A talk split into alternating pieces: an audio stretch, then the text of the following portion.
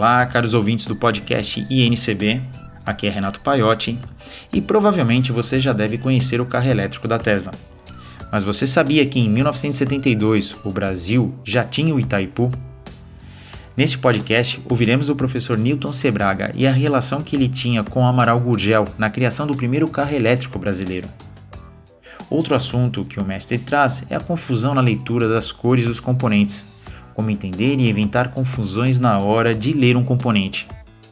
Este podcast é um oferecimento da Maxim, fabricante de diversos componentes eletrônicos que vão dos sensores a microcontroladores há mais de 35 anos no mercado.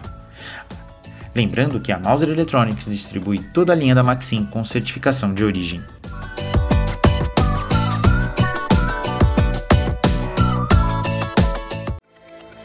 Mauser Electronics, juntos, incentivando a inovação. Olá pessoal, aqui estamos novamente com o nosso podcast e o tema de hoje é o carro elétrico. O carro elétrico chegou para ficar. O petróleo logo logo não vai mais ser usado como combustível, mas sim como matéria-prima. A eletricidade não polui, os motores elétricos são silenciosos e seguros. E ainda temos a vantagem de que não há aquele tanque de combustível que é carregar um explosivo atrás da gente. O carro elétrico tem uma longa história. Talvez muitos não saibam, mas o carro elétrico foi criado antes mesmo do carro com motor a gasolina. Os primeiros veículos automóveis, como se chamavam lá nos anos de 1800, eles eram movidos a bateria com motor elétrico. É lógico que não havia tecnologia na época nem para a bateria, para manter uma boa autonomia e potência, e nem para o motor. E assim, quando foram criados os motores a combustão interna, os motores a gasolina e outros combustíveis, a potência obtida era muito maior, o rendimento muito maior e a facilidade de se usar um combustível que podia ser armazenado num tanque. Era muito mais fácil encher um tanque do que carregar uma bateria. Mas com o tempo, a evolução do carro a gasolina, ela chegou ao ponto máximo e, paralelamente, a tecnologia do motor elétrico e da bateria evoluiu, até chegou, chegar novamente uma época em que o motor a gasolina perderia lugar para os motores elétricos os motores de combustão interna estariam perdendo lugar para os motores elétricos e também a forma de obter e armazenar a gasolina. A gasolina é um poluente, então não é conveniente que a gente mantenha a sua queima, mesmo porque deve acabar logo. Os estoques de, de petróleo eles estão sendo reduzidos e em breve esse tipo de combustível não estará mais disponível. Mas o fato interessante é que no Brasil nós temos também os pioneiros do carro elétrico. Estou aqui na minha frente com um jornal que tem um artigo que eu escrevi em 31 de agosto de 1986, logo após uma visita à fábrica Gurgel, onde eu tive uma longa conversa, passei o dia, com o engenheiro João Conrado Augusto do Amaral Gurgel, o criador do primeiro carro elétrico brasileiro, o Itaipu. E ele teve a oportunidade de me mostrar esse carro na linha de montagem. E como eu era do ramo da eletrônica e eletricidade, e ele era do ramo da mecânica, como os colegas da Escola Politécnica, ele comentou algumas coisas comigo dos problemas que ele tinha no desenvolvimento do seu carro elétrico. A bateria pesava 700 quilos, porque na época não haviam outros tipos de bateria, a não ser a bateria chumbo ácido, a bateria que se usa hoje no carro comum para o sistema de ignição. Essa bateria tem uma baixa capacidade de armazenamento e é pesada. Fornece, além de tudo, uma baixa corrente quando comparada com o seu tamanho. Então, para obter apenas 13 kW, vamos dizer alguma coisa em torno de 18 cavalos de força, 18 HP, para o motor elétrico, era preciso usar 700 quilos de bateria. Lógico que era uma, uh, um rendimento muito baixo para se poder ter um veículo comercial que usasse essa propulsão. Nós tínhamos um motor fraco, um peso muito grande para se, se deslocar, e além disso, a dificuldade da carga. Era preciso pelo menos 16 horas para carregar a bateria. Conversamos na época e o Gurgel me falou se não haveria no futuro talvez a possibilidade de termos uma solução para esse problema da bateria.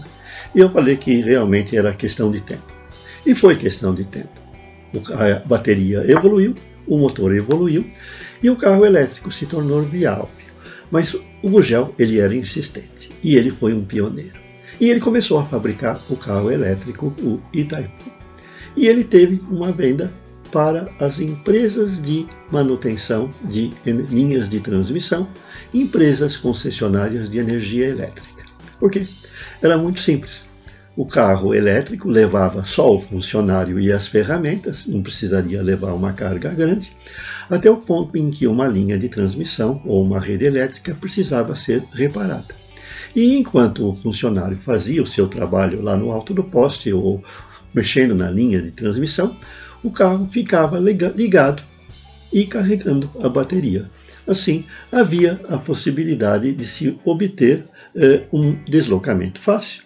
A carga da bateria era grátis, porque era a própria companhia que estava utilizando o carro, e também a, a autonomia, que era da ordem de 125 km naquela época, era suficiente para se fazer o trabalho desejado, chegar até o ponto de trabalho e voltar com a bateria carregada, porque durante o tempo em que o funcionário ficava trabalhando, a bateria ficava sobrecarga. Então, é, tivemos o nosso Elon Musk aqui no Brasil, que infelizmente todos sabem, a fábrica ela teve seus problemas, acabou fechando por falta de apoio. Ele tinha muita dificuldade em conseguir a matéria-prima para fazer os seus carros e também eh, eh, apoio, eh, vamos dizer, de impostos e coisas semelhantes. Chegou-se ao ponto de ele fabricar o carro e precisar importar o motor de outro país, porque as indústrias brasileiras que fabricavam os motores aqui não queriam vender o motor para ele. Nós tivemos esse tipo de problema. E o Gurgel foi realmente um herói. Eu conheci Gurgel, conversei muito com ele, a gente trocou ideias e eu vi todas as dificuldades que ele tinha. Percorri a fábrica nessa, nessa época lá no ano de 1986, e tive até a oportunidade de entrar no primeiro BR-800. Uma curiosidade é que ele queria chamar esse carrinho de Tião, porque iria ser um carro popular para ser vendido baratinho aqui no Brasil. Mas o pessoal da fábrica não deixou que ele colocasse esse nome, porque eles alegaram que ninguém aqui no Brasil iria comprar um carro chamado Tião. Coisas interessantes. O carro elétrico está aí para ficar. Voltaremos a falar do assunto sobre os problemas de bateria e motor.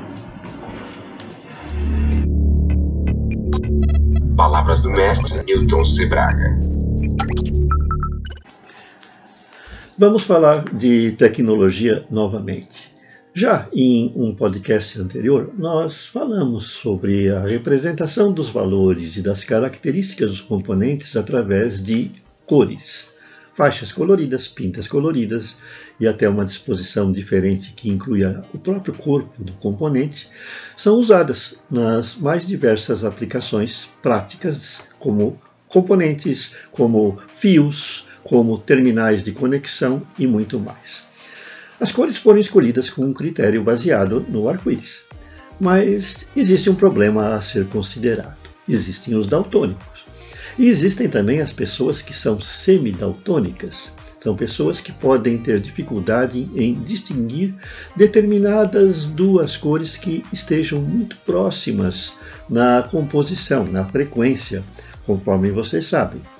Por exemplo, é, é comum que pessoas tenham dificuldade em distinguir o vermelho do laranja no caso de um resistor, ou ainda o vermelho do marrom. Outras podem ter dificuldade em distinguir o verde do azul. Isso se agrava se a tinta que foi usada na marcação dos componentes ela não foi preparada com um rigor que permita que a gente separe muito bem o que elas significam. Nós podemos encontrar componentes que, com o tempo, ficam muito tempo armazenado, podem ter uma descoloração, ou até a própria exposição ao sol pode fazer com que os, as faixas coloridas que indiquem o valor de um resistor ou de um capacitor, elas desbotem.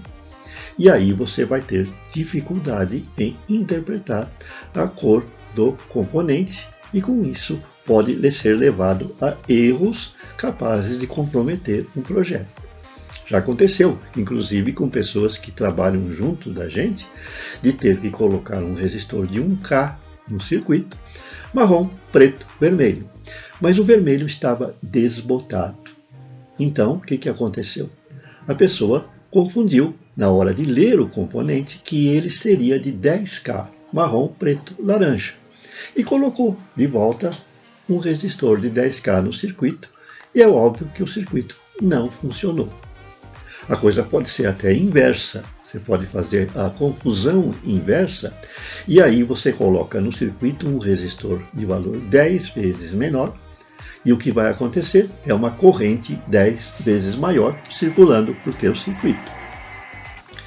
Esse aumento indevido da corrente numa escala de 10 vezes é mais do que suficiente que, para que em determinados casos você tenha a queima do circuito.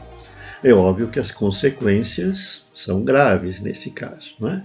Em caso de dúvida, é sempre bom ter um multímetro ao lado, mas isso nem sempre ocorre. Já existem aplicativos na internet que permitem que você fotografe um componente e focalizando ou selecionando a faixa da cor que você quer, ele seja capaz de ver qual é a cor. Eu ainda não vi um aplicativo na internet que dê o valor do componente. O que existem hoje são os aplicativos que ajudam o daltônico. São aplicativos que dizem qual é a cor que você está vendo. Então, em caso de dúvidas, você poderia ter o seu aplicativo. Mas é sempre bom estar prevenido. Em caso de dúvida, meça o resistor. Ou então, se for num esquema disponível, você confira pelo esquema qual é o valor correto que tem que ser colocado naquela aplicação. As cores são interessantes, ajudam muito, ajudam o fabricante, ajudam quem lê o componente, mas podem também, em determinados momentos, ser a causa de confusão. Aprenda eletrônica com os livros da editora do Instituto Newton Sebraga. Centenas de livros para todos os níveis, do iniciante ao engenheiro. Você encontrará seu tema.